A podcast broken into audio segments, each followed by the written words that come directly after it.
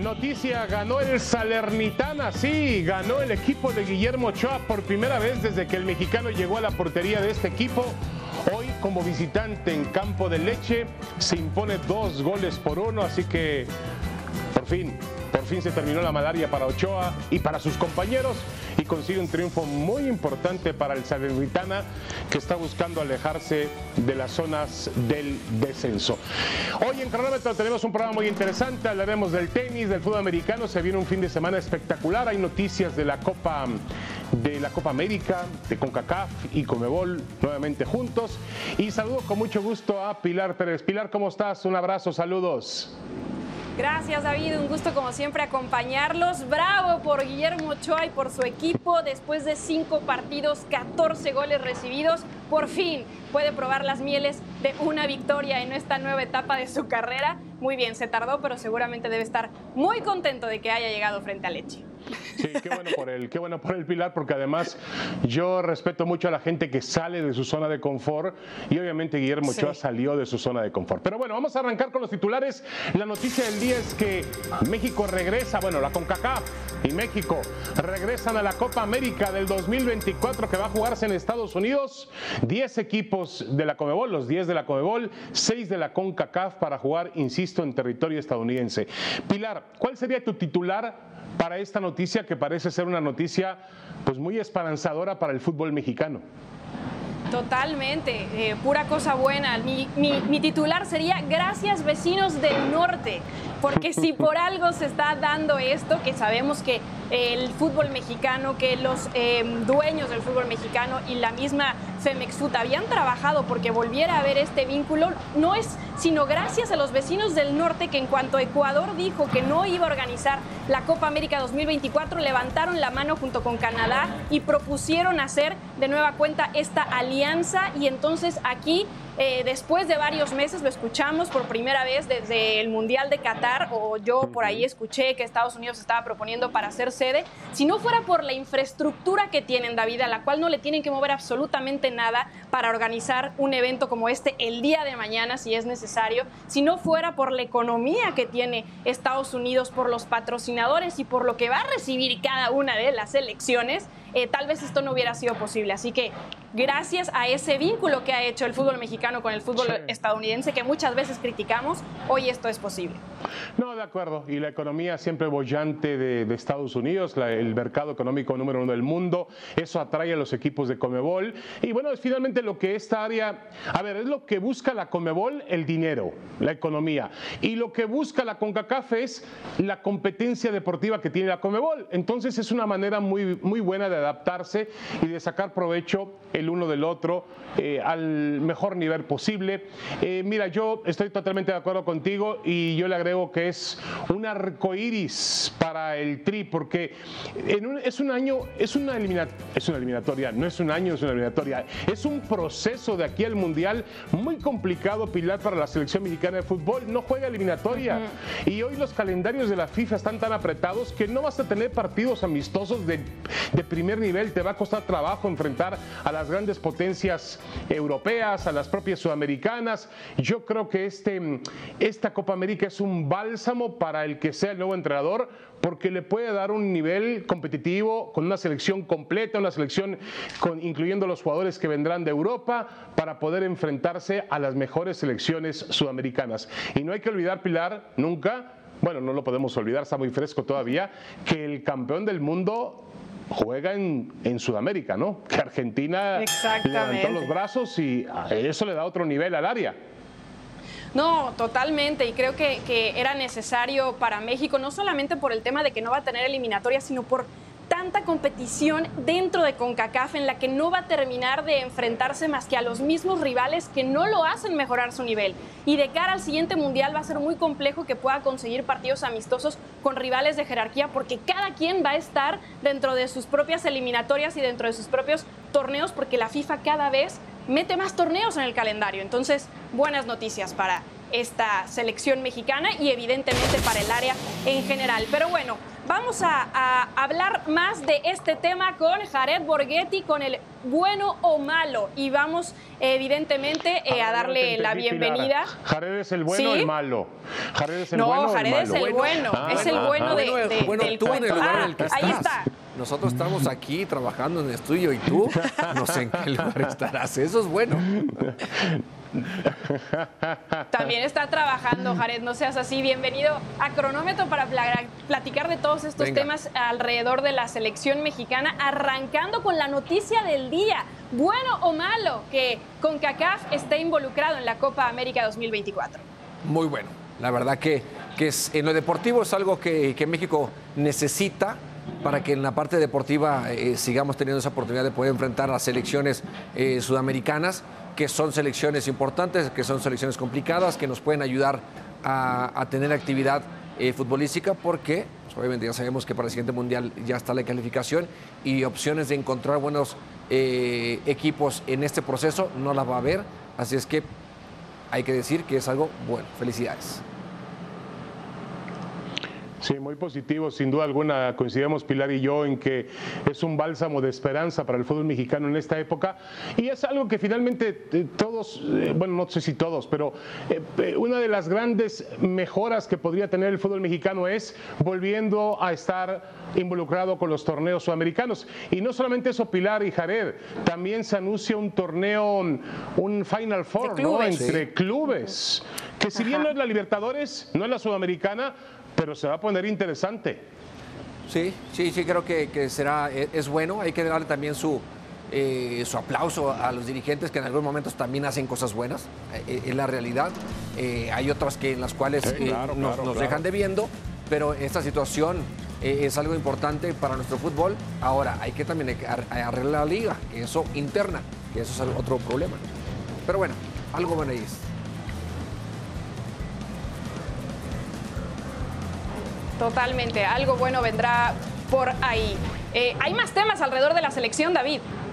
Sí, de acuerdo. Un tema de la semana fue la llegada de Rodrigo Ares de Parga como presidente de la Comisión de Selección Nacional. Todavía no es oficial, pero ya el lunes va a ser presentado. A ver, eh, Jared, ¿bueno o malo la llegada de Ares de Parga? Eh, ¿Puede haber intermedio?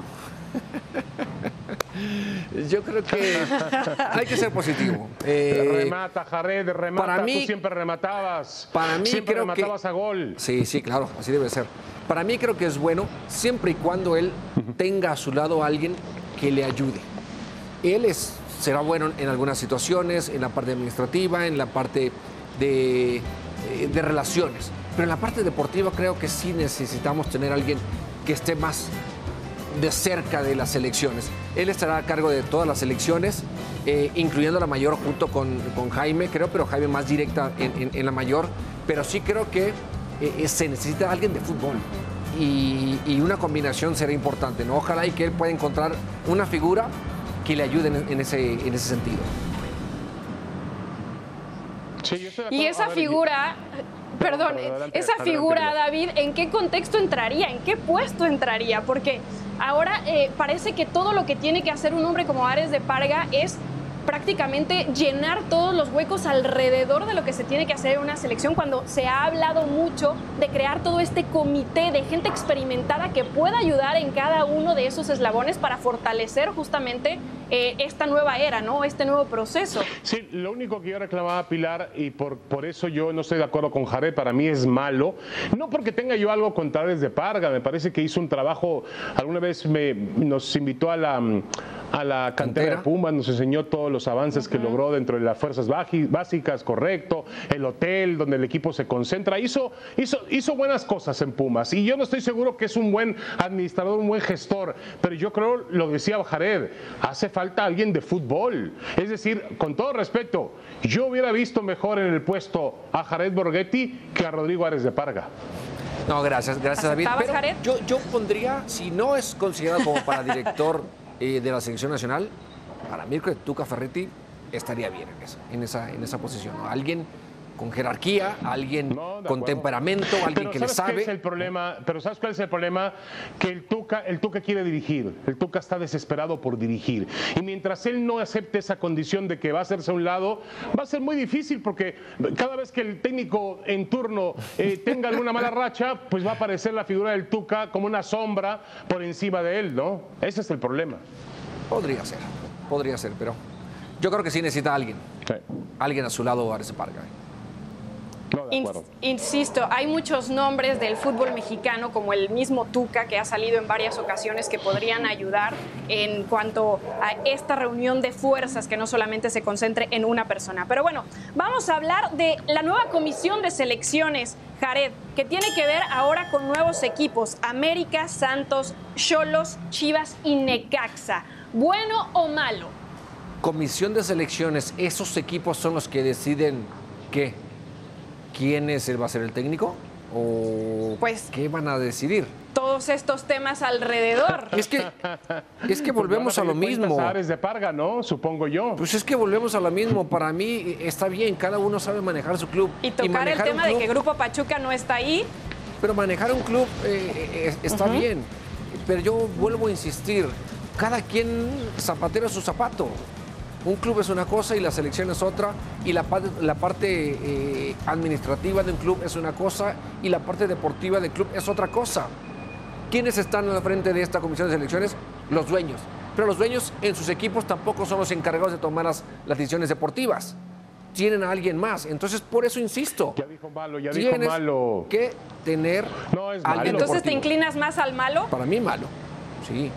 No, no, pero no, no, no se inclina más al malo, se inclina rotundamente Pilar al malo, por Dios. Además, yo esperaba que en esta nueva comisión de selecciones nacionales no estuvieran involucradas las televisoras, sobre todo, porque las televisoras han manejado el fútbol mexicano desde hace muchos años y no han logrado buenos resultados. Yo pensaba que se iban a apartar esta vez Televisa y TV Azteca y no lo hicieron. Ahí está Emilio Azcárraga y ahí está también Alejandro Erragorri, que es el socio principal de Ricardo Salinas Pliego. Y además, no está Grupo Pachuca, que es, uno, que es el que mejor trabaja junto con, eh, con Orlegui. Es uno de los, los grupos que mejor trabajan en el fútbol mexicano.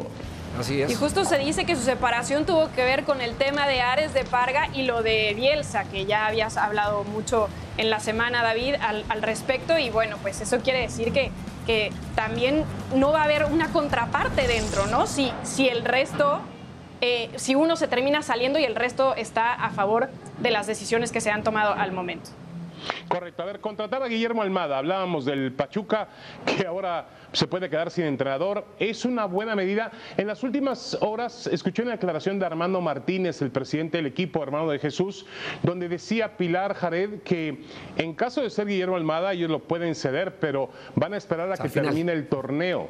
Con lo cual Almada Sí, claro, hasta mayo, por ejemplo. Tema hay la Copa ahora en verano. Sí, pero a lo mejor puede hacer las dos cosas. Al final del día, el entrenador de la selección no tiene mucha actividad, ¿no? En, el, en, el, en el semestre, ¿no? No tiene mucha. un par de partidos, ¿no? Contra Surinam, no sé contra quién más, que, que creo que no, no tendría mucho sentido. Bueno, se los dirigimos tú, Pilar, tú y yo los dirigimos ese partido, no hay ningún problema. Hasta José Ramón, imagínate. ¿no? Perfectamente. ¿Cómo, está? No, yo creo que para mí Almada sería. Imagínate. La, para mí la mejor opción. Un técnico que desde que llegó a México ha demostrado que tiene capacidad, que sus equipos juegan al fútbol y sobre todo una cosa, Pilar, David, no se queja. Y, no anda diciendo que no tiene el mejor plantel y no anda pidiendo, eh, quiero que me contraten a tal y quiere que me contraten a tal. Él trabaja, le da oportunidad a quien él siente que, está mejor. Ni de los árbitros lo he escuchado quejarse, ni de los árbitros.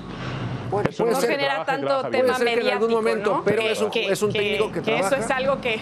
Y que a los jugadores les, les da argumentos para salir a la cancha. Eso es lo que a mí me gusta de Guillermo Armando. Y el tema mediático es algo que ha quitado seleccionadores de El Tri. Y vamos a hablar de la siguiente opción, Jared. Miguel Herrera, ¿bueno o malo contratar al Piojo? Sería bueno también. Sería bueno porque creo que eh, es un técnico que ya estuvo y que sabe eh, cómo se maneja la selección. Aquí el problema que yo veo es que tendría que tener, ver qué cuerpo, con qué cuerpo técnico contaría y sí que le pusieran una figura que lo pudiera controlar, que lo pudiera eh, tranquilizar en sus arranques, en, en ¿Quién, sus... ¿A quién? ¿A quién? ¿A Baños o a quién? No, Baños no, Baños no le va a hacer ¿A caso. Baños pero- o a quién? ¿A quién no es? lo sé, pero alguien que Ah, no. al cual él le diga, ¿a ok, tranquilo. Bueno, a- ey, ey, ey, ey, un, un duelo Piojo Herrera Ares de Parga sería espectacular. Ni Don King hubiera soñado con una- un duelo de temperamentos, ¿eh? Cuidado con eso, ¿eh? Sería Pero, pero David, alguien de fútbol, porque Bueno, obviamente siempre cuando que tienes que de hablar con un técnico Herrera, tienes que eh, hablar y refutar Se cosas habla de de, fútbol. de esos choques. De acuerdo. Bueno, está Jaime Ordiales para eso, ¿no? Claro. Para eso está Jaime Sí, Ordiales. Directamente con la selección mayor. Bueno, Jared, te inclinaste más a lo bueno. Me encanta que siempre seas tan positivo. Muchas gracias Hay por acompañarnos el día en de esta hoy vida. alrededor de todos estos temas. Y espero ser positivo y Claro estar como sí. David Abrazo, en un Jared. ratito más. Saludos, No, compañeros. no, no, no, no, no, co- hombre. Eso, eso. Ni- En un lugar como Decrétalo, tú, David. decrétalo y se clima te cumplirá. el clima en Torreón, el clima en Torreón es, es igualito que aquí, Jared, así que seguramente vas a estar bien allá. Abrazo. Gracias, Jared. Bueno, tenemos que hablar de, la viene el frío de la NFL. Viene Pablo Viruega.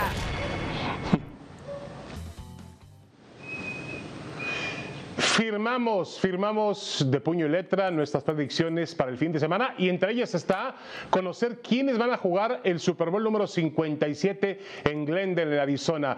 Pilar, te escucho.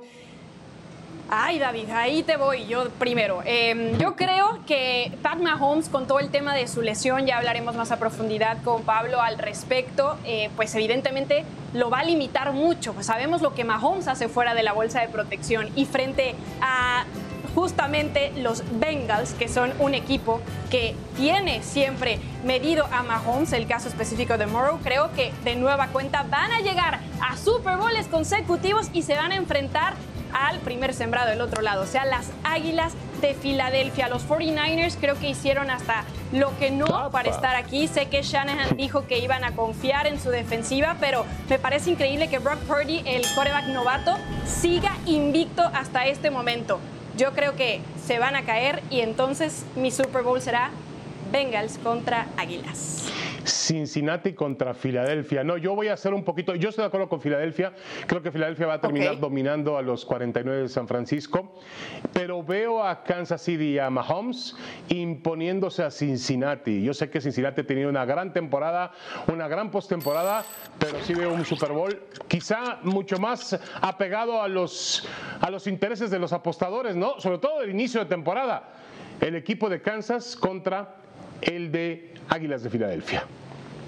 Sí, qué bueno que dices de inicio de temporada porque han cambiado las Sí. apuestas en contra de los de Kansas City. Ya está Pablito Bueno, Viruega acá para platicar que, justamente Pablo decía que los Bills de Buffalo respecto. iban a ser campeones del Super Bowl y ya los Bills están de vacaciones, ¿no? Exacto, Bueno. por eso nunca hagas caso a lo que ves en la televisión. ¡Oh, que la mañana! Podrían buena, Pablo, haber llegado, buena. podrían haber llegado. Eso me No lo dijo un profesor lo- de la universidad. No hagas caso a lo que ves en la televisión. Así se debe llamar el programa. A, ver, aquí está mm, eh, Mahomes, que hablaba de él, hablaba de él hace un instante, Pilar, eh, con mucha profundidad. Eh, dice, es la primera vez que los jefes con Patrick Mahomes no son favoritos en un juego de postemporada. Llevaban 12 partidos al hilo arrancando arriba las apuestas con su actual coreback. Su lesión condena a Kansas City el hecho de que no esté al 100% Pablo. Sí, definitivamente. Ese, es el punto y esa es la gran interrogante para este domingo. Independientemente de que lo hemos visto entrenar y que él dice que está eh, listo para jugar, los entrenamientos te muestran, o las imágenes de los entrenamientos te muestran los primeros minutos. La prensa no tiene permitido quedarse todo el entrenamiento y no puede grabar todo el entrenamiento. Y no va a ser lo mismo nunca un entrenamiento que un día de juego. Yo creo que Patrick Mahomes llegará lo más cercano al 100%, pero habrá que esperar cómo se desarrolla ya ese tobillo durante el partido. A este quarterback le quitas movilidad, sigue siendo peligroso porque estadísticamente, David, dentro de la bolsa de protección es el mejor que hay en la NFL en cuanto a los números más importantes de un quarterback, pero con tobillo sano con tobillo sano. Y ese es mi gran eh, interrogante. Yo creo que además de, lo- de la defensiva de Cincinnati, que le ha sabido jugar y le ha ganado ya en ocasiones a Patrick Mahomes. Tres consecutivas, Pablito. Por eso es que yo decía que cuando tienes que elegir entre Pat Mahomes y Joe Burrow, que además ha tenido una gran temporada, pues a lo mejor por estadísticas tendrías que irte con lo que ha hecho Burrow. No hay duda. ver, eh, pero Pilar y Pablo, yo, nada más esto rapidísimo, Pi- eh, Pablo, antes de que respondas tú, yo prefiero un, eh, un Mahomes al 85% que un Burrow al 100%.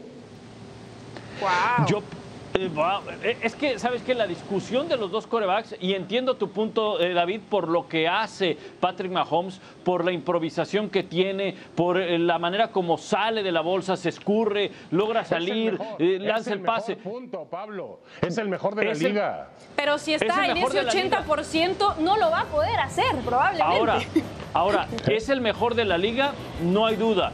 Burrow está lejos, yo te diría que está muy cerca de Patrick Mahomes. Muy cerca, muy cerca. Y sobre todo por cómo, cómo ha estado jugando en esta postemporada. El tema es que uno es más espectacular que el otro. Es decir, lo que hace Patrick Mahomes nos, eh, nos resulta súper espectacular porque a veces solamente lo vemos en un juego de video.